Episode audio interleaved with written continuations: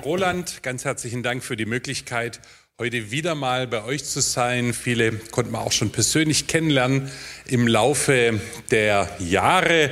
Auch da in, in Wildberg schon zweimal, einmal da in diesem Corona-Zelt. Aber wir waren alle feurig für den Herrn dabei unter verschiedensten Umständen. Und jetzt äh, heute auch in diesem Gottesdienst. Und äh, das Thema heute Morgen ist, werde ein Menschenförderer. Werde ein Mensch, der wiederum andere Menschen fördert, der dafür brennt, dass andere Menschen gefördert werden können. Und ihr spürt schon, das ist so ein bisschen die Brücke zu dem, was Roland auch schon gesagt hat, dass wir in der Gemeinde arbeiten an dem Punkt Menschenförderung, an Mentoring, an Begleitung, an dem, dass äh, Leiter zusammenkommen sollen oder auch in Kleingruppen Menschen zusammenkommen sollen. Und es soll nicht nur ein netter Abend sein, sondern es soll richtig auch Förderung dabei rauskommen. Und deswegen werden wir uns diesem Thema heute Morgen eine Runde stellen. Und ich möchte euch einladen, einfach euch 2000 Jahre zurückzuversetzen und zu sagen, wenn ich damals die Möglichkeit gehabt hätte, einer von diesen zwölf bei Jesus zu sein. Hätte ich mich angemeldet? Hätte ich mich nicht angemeldet? Wenn Jesus mich ausgewählt hätte, nachdem er da auf dem Berg gebetet hat, das lesen wir auch gleich nochmal, gesagt hätte, hey, du bist die Person, die würde ich gerne in meinem Team haben. Hätte ich zugesagt oder hätte ich nicht zugesagt? So die erste Antwort ist wahrscheinlich, ja, ja klar, natürlich, das ist ja die einmalige Chance im Leben. Aber wir schauen noch mal ein bisschen an, was bedeutet das eigentlich auch und wie hat Jesus auch gearbeitet. Und ich möchte mit euch lesen, stellvertretend für viele andere Stellen, die wir heute Morgen da auch dazu anschauen könnten, aus Markus 3, die Verse 13 und 14. Da heißt es, und er steigt auf einen Berg und er ruft zu sich, die er wollte. Und sie kamen zu ihm und er bestellte zwölf, damit sie bei ihm seien und damit er sie aussende, zu predigen und Vollmacht zu haben, die Dämonen auszutreiben und so weiter. Und dann ging's richtig los. Ja, Jesus und seine Jünger, ihr Lieben, hocheffektiv, denn in dreieinhalb Jahren hat er eine richtig schlagkräftige Truppe gebaut. So schlagkräftig, dass er sich zurückziehen konnte, ja, dass er sagen konnte, ich habe noch mal ein anderes Projekt, ich kenne da noch mal eine andere Gegend auch in diesem Kosmos, nämlich den Himmel, da ist es sogar ein bisschen angenehmer als so auf der Erde. Und er konnte sich vollkommen zurückziehen und die haben es weitergemacht. Und die haben es nicht nur aufrecht erhalten, was manchmal bei so Übergaben das große Ziel ist, mach mal irgendwie weiter und hoffentlich läuft's dann auch in der nächsten Generation. Nee, sondern die haben das Evangelium in ganz viele Länder ausgebreitet. Und dass wir heute in Deutschland Deutschland an diesem Sonntag miteinander sitzen, ist ein Ergebnis davon, dass Jesus vor 2000 Jahren viele Menschen gefördert hat und die sind weitergegangen und die haben wieder andere gefördert und irgendwann kam auch einer ihrer Förderer da nach Generationen nach Deutschland, ob es jetzt der Bonifatius war oder wer auch immer kirchengeschichtlich hier so in unseren Reihen unterwegs war oder der Kilian und so weiter und so fort. Hey, wir sind hier, weil Menschen gefördert wurden und bereit waren, auch wieder andere zu fördern. Jesus, und das ist vielleicht der Unterschied zu dem, wie wir es manchmal machen, und ich kenne das ja auch aus meinem Leben, der hat nicht nur Menschen irgendwie beschäftigt, er hat auch nicht einfach nur so Aufgaben verteilt, er hat nicht nur viele Aktivitäten durchgezogen, oder, oder das kennt ihr auch alle, ne, so unbequeme Dinge delegiert, dass man sagt, also die Sachen, die mir nicht so Spaß machen, da wärst du doch genau die Richtige dafür. Ne? Und schon, zack, haben Menschen so Aufgaben plötzlich an der Backe, sondern Jesus hat Menschen gefördert. Und deswegen heute Morgen dieses Thema, werde ein Menschenförderer. Und man kann unheimlich viel fördern auf dieser Welt, ja, aber Jesus hat jetzt nicht in erster Linie die Kunst gefördert, die Kultur oder den Sport. Er förderte auch kein Öl oder Gas, sondern er förderte Menschen, ja. Und es hatte einen Grund, weil Jesus nämlich, als er gegangen ist, er hinterließ keine Gebäude, er hinterließ keine Organisationen, keine Reichtümer, ne, wovon wir so ein bisschen träumen, oh, kann ich ja mal meinen Kindern ordentlich was übergeben. Alles okay, aber nur mal ein bisschen gucken. Schwerpunkt von Jesus war trotzdem, er hinterließ Menschen, die fähig waren, gewaltige Dinge zu tun. Und an Jesus sehen wir ja in Gottes Wort auch immer den Vater. Wir sehen das Wesen des Vaters. Gott ist seit Jahrtausenden durch und durch ein Menschenförderer. Und er hat schon so viele Menschen gefördert, über die du in seinem Wort gelesen hast, wo du dich so vorsichtig gefragt hättest, hätte ich die auch gefördert, hätte ich die auch gerufen, hätte ich da auch so viel reingesteckt. Aber Gott ist durch und durch ein Förderer, ja. Und an Jesus wird uns gezeigt, wie wir von diesem Aspekt Gottes noch mehr umsetzen können. Und deswegen schauen wir jetzt ein bisschen miteinander an, was ist eigentlich ein Menschenförderer und wie hat Jesus das so gut hinbekommen? Die Fragen stellen wir uns so ein bisschen und im Laufe der Predigt gibt es auch ein paar andere Fragen und ich hoffe wenigstens einer, eine dieser Fragen oder vielleicht auch zwei gehen dann auch ein bisschen mit dir, mit euch, mit Ihnen nach Hause und damit beschäftigt ihr euch noch ein bisschen. Ja, Menschenförderer sehen das Potenzial und nicht nur die Schwächen. Ja, ich weiß nicht, wie groß das hier sichtbar ist. Ne? Da steht auch so einer so ein bisschen ängstlich und minderwertig. Ja, so wie Leute manchmal frisch sind, wenn sie in unsere Gemeinden kommen. Und hin im Hintergrund sieht man schon das Potenzial, was da eigentlich da ist. Da ist viel mehr vorhanden, als auf den ersten Blick so zu erkennen ist. Jesus hat gebetet, als er seine Jünger erwählt hat. Er hat gebetet, wen er erwählt und fördern. Und ihr Lieben, das unterscheidet uns heute Morgen von irgendeinem so Unternehmens- oder Managementprogramm, wo auch ein paar Punkte der heutigen Predigt drin sein könnten. Fördern beginnt im Gebet. Denn wenn wir im Gebet schauen, wen könnten wir denn fördern, dann ist die Wahrscheinlichkeit, dass wir die richtigen erwischen, größer, als wenn wir das nur menschlich so auswählen. Ne? Denkt mal an den Samuel, der da unterwegs war und er sollte den König salben und da mussten ganz viele erstmal kommen, bis er spürte, das ist die Person von Gott. Wenn wir im Förderungsprozess für die Menschen beten, dann kann Gott auch noch mal Dinge tun, die kriegst du mit den dollsten Strategien, die auf dieser irdischen Welt existieren, nicht hin. Und deswegen lasst uns diesen Anfang, der im Vers äh, drin ist, nicht einfach schnell überlesen, sondern lasst uns verstehen, dass Förderung auch immer etwas mit Gebet zu tun hat. Und Jesu Truppe, die war nicht so gebildet, gebildet, die kamen eigentlich eher so vom Land, nicht so aus der Großstadt, wie wir heute hier in Stuttgart sind. Da hinten, da aus Galiläa, aus dem Wald, würde man heute sagen, obwohl dort nicht so viel Bäume waren, aus der Provinz. Sie hatten nicht den besten Ruf, ja, so der Levi mit seiner Vergangenheit. Petrus strotzte auch nicht vor Stabilität und Zuverlässigkeit. Also so echte Headhunter hätten diese Leute wohl nicht ausgewählt. Aber Jesus sah mehr in ihnen. Der sagt, hey Petrus, ich sehe was in dir, du bist der Fels, auf dich werde ich meine Gemeinde bauen. Ich bin sicher, einige, die es gehört haben, haben gesagt, oh wei, Jetzt lag er aber daneben, ja. Jetzt hat er sich aber getäuscht. Da war mal ein bisschen zu enthusiastisch. Nee, Jesus wusste, da wird noch einiges passieren, da wird es paar schwierige Wege dahin geben. Aber er sah ein Endziel in diesem Petrus und das hat er ihm frühzeitig auch ein bisschen kommuniziert, um ihn auch heiß zu machen. Petrus, es gibt mehr für dich als nur der, der mit der größten Klappe hier in meinem Team zu sein. Es gibt mehr für dich. Du hast von Gott eine gewaltige Aufgabe. Er sah das Potenzial Potenzial, nicht nur die Fehler.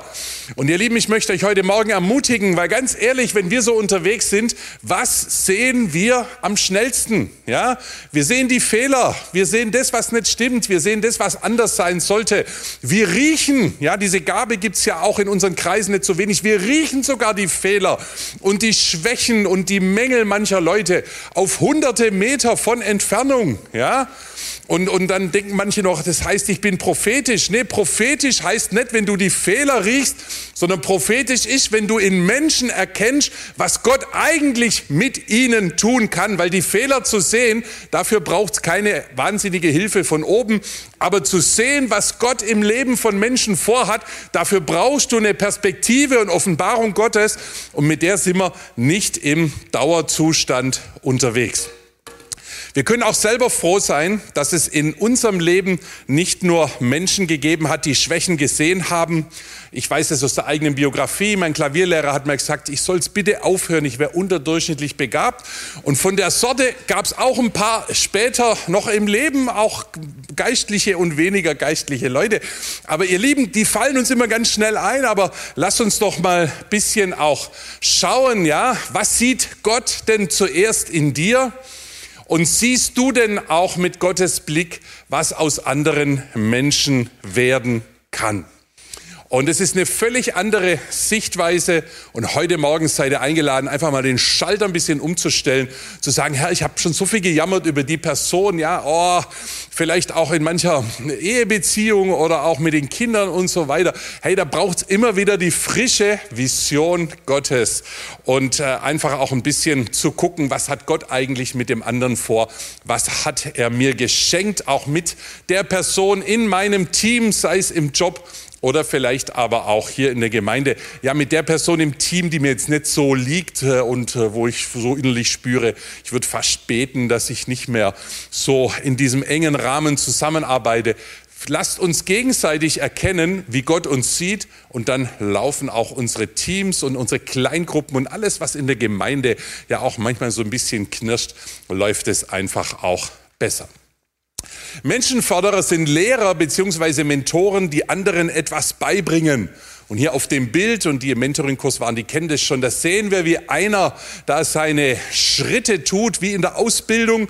Und der Mentor ist nicht weg und sagt nicht, hey, jetzt mach halt mal, ja, sondern er ist dabei, er gibt Feedback, er gibt Tipps, das ganze Ding wird ausgewertet. Aber hinterher kann derjenige was, der hier gefördert wurde. Und zur Zeit Jesu war es ja üblich, dass man sich für eine bestimmte Zeit auch so einem Lehrer anschloss. Also Leute wählten nicht Ausbildungsstätten, wie wir das heute machen. Und dann gucken wir mal, wer da so doziert und unterrichtet und sich um mich kümmert, sondern sie wählten, wählten Personen. Sie wählten Lehrer. Und wir wissen das auch beim Paulus, der da zu den Füßen des Gamaliel gesessen ist. Der hat sich diesen Lehrer gewählt und da konnte er jahrelang von dessen theologischen Kompetenzen profitieren. Und wenn du da mal den Römerbrief später liest und du denkst, wo hat der Paulus all diese Dinge her? Dann hat er natürlich mit Jesus auch nochmal eine besondere Offenbarung empfangen. Aber vom Prinzip her wurden ganz viele Zusammenhänge des Alten Testamentes, die er so wunderbar erklären kann, die wurden in dieser Zeit mit diesem Gamaliel auch gelegt. Und äh, ihr Lieben, das ist ganz arg wichtig, ja.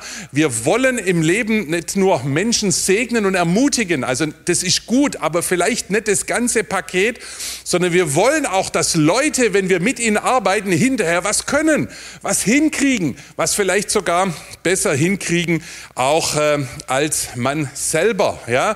Wir wollen, dass da was rauskommt. Wir wollen, dass die nächste Generation richtig fit ist und richtig gut die Dinge im Reich Gottes macht.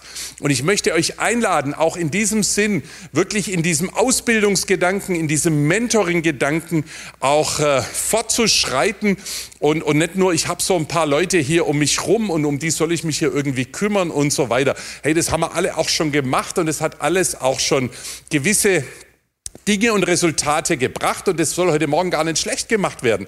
Aber vielleicht war es nicht das ganze Paket dessen, was Jesus eigentlich mit seinen Leuten damals so gemacht hat.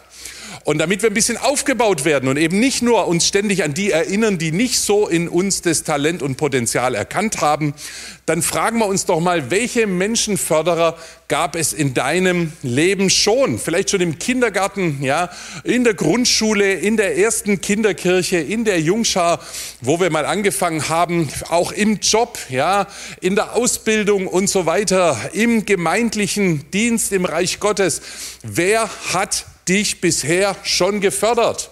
Und was an dieser Förderung hat dir gut getan? Und dann kann man auch überlegen, was hat mir vielleicht nicht so gut getan. Aber das, was dir gut getan hat, ja, das hat dich vielleicht auch ein bisschen zu dem gemacht, was du heute bist. Und da darf man dran ansetzen. Was hat denn der Einsatz dieser Menschen bei dir verändert? Wie hat dein Leben auch äh, bereichert? Und dann wissen wir alle, dass ja geben seliger als nehmen ist. Also wenn ich schon Förderung bekommen habe, ist das langfristige Ziel auf dem christlichen Weg dann auch zu sagen, hey, ich bin bereit, auch anderen nächsten Generationen, kommenden Leuten diese Förderung zu geben. Und heute Morgen suchen wir so ein bisschen, wo sind hier im Raum und auch an dem Bildschirm die Menschen, die sagen, jawohl, da springe ich auch ein bisschen drauf an.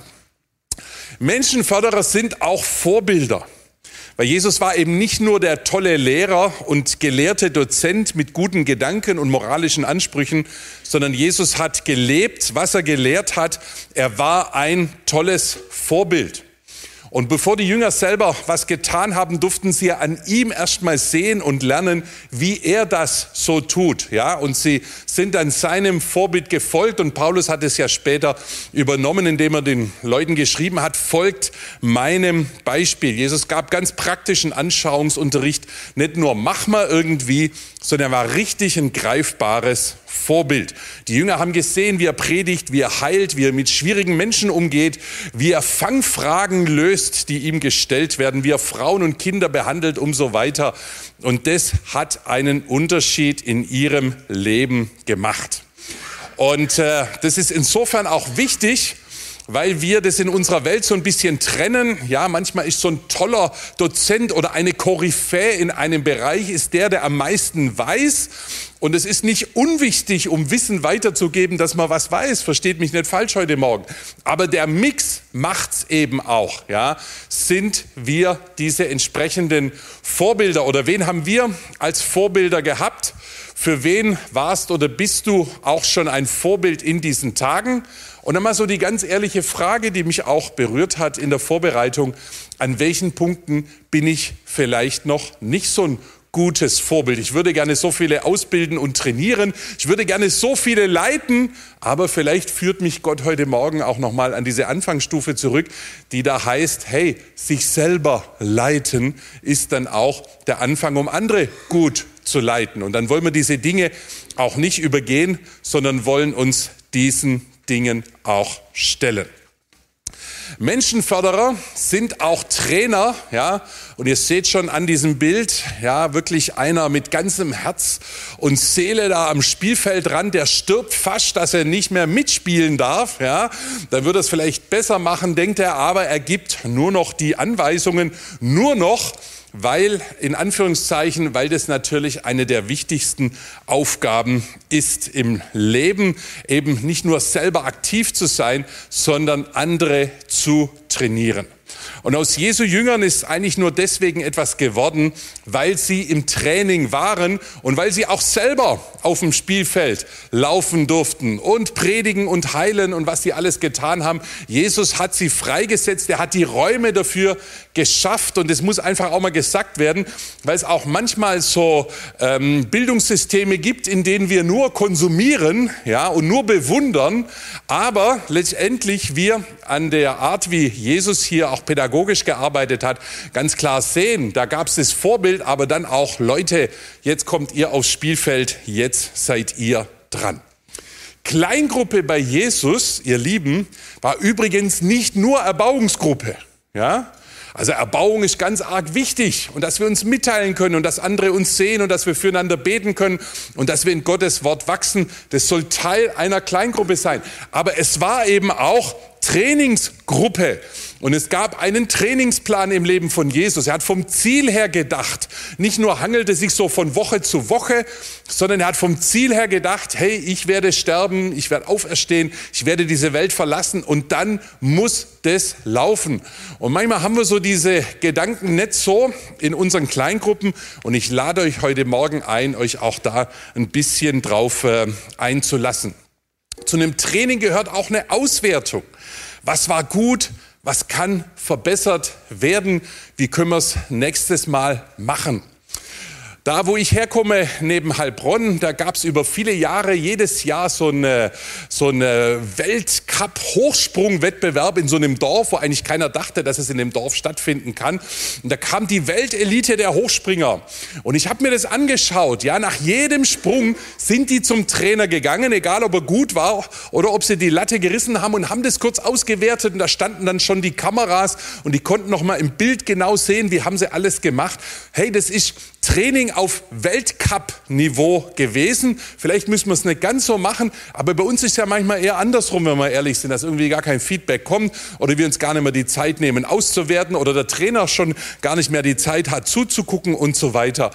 Das wird bei Jesus deutlich, wie das für ihn Priorität war, wie er sich dafür auch Zeit genommen hat. In welchen Bereichen wünschst du dir denn mehr Training für dein Leben? Ja ein bisschen Appetit auch heute Morgen für uns selber geben. Aber bist du auch bereit, dich auf einen Trainingsprozess einzulassen?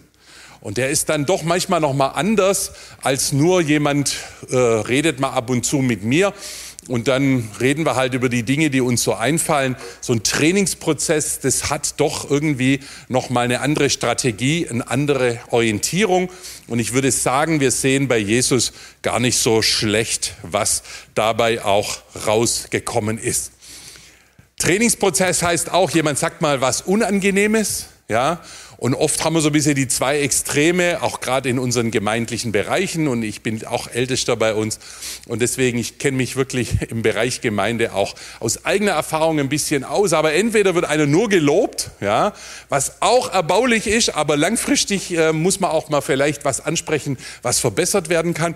Oder so hier im Schwäbischen, mal ganz ehrlich, ich komme ja auch aus dem gleichen Kulturkreis, ne? Oder es wird eben fast nie gelobt, ja, weil nichts gesagt ist auch gelobt. Und so trainieren kritisieren manche Leute und sagen, das ist ein nonverbales Trainingskonzept, weil ich sage gar nichts.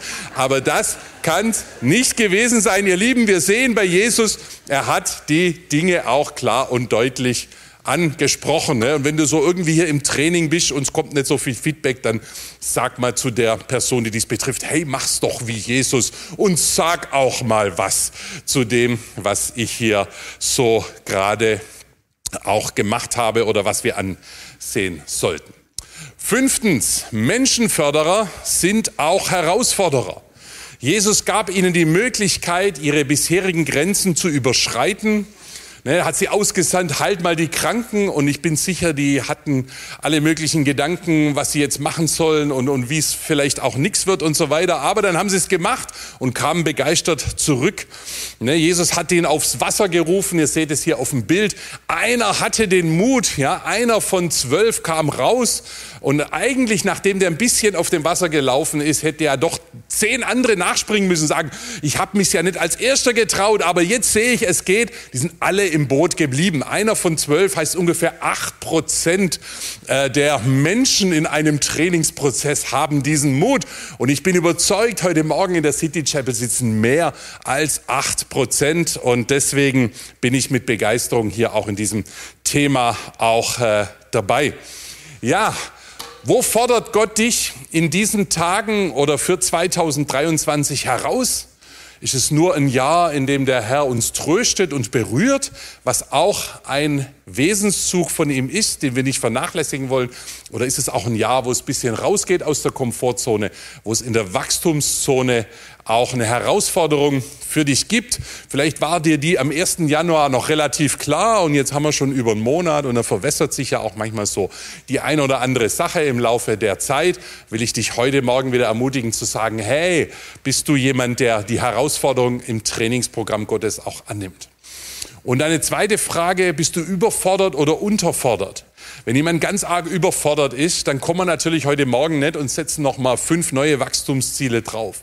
Aber ihr Lieben, was ich beobachtet habe, nicht nur im Job, sondern auch in unserem kirchlichen Umfeld, manchmal sind Leute auch gar nicht so wahnsinnig herausgefordert. Sie sind da irgendwie da und die dürfen auch irgendwie mitmachen und begeistert sein darf immer jeder und, und noch so ein Gebet am Schluss sprechen und so, das ist auch möglich. Aber manchmal sind Leute auch nicht so richtig gefordert, die sind fast unterfordert. Ja, und es kennen mal so ein bisschen deine Dienstgruppe oder Hauskirchengruppe oder wie die auch immer heißt durch und guck mal, wo sind die, die eher überfordert sind. Die sind meistens gut, dann hauen wir denen noch ein bisschen mehr Last drauf, ist nicht so förderlich. Und wo sind die, die eigentlich eher unterfordert sind? Vielleicht wäre es dran, ihnen ein bisschen mehr Verantwortung zu geben, sie ein bisschen mehr herauszufordern, auch mal machen zu lassen.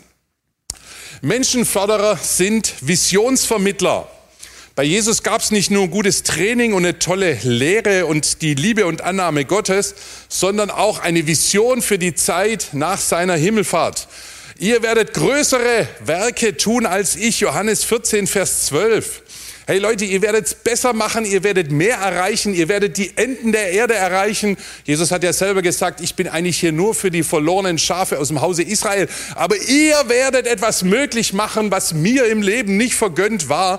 Hört sich gar nicht melancholisch an, sondern so hat Jesus Vision auch äh, vermittelt. Und das hat ihnen Hunger gegeben, das hat ihnen Begeisterung gegeben, das hat ihnen Appetit gemacht. Und so möchte ich euch auch einladen, euren Leuten entsprechend Appetit zu machen und auch immer wieder mal selber zu überlegen, wie sieht's mit meiner Vision aus? Ja, ist dir Gottes Vision für dein Leben eigentlich klar?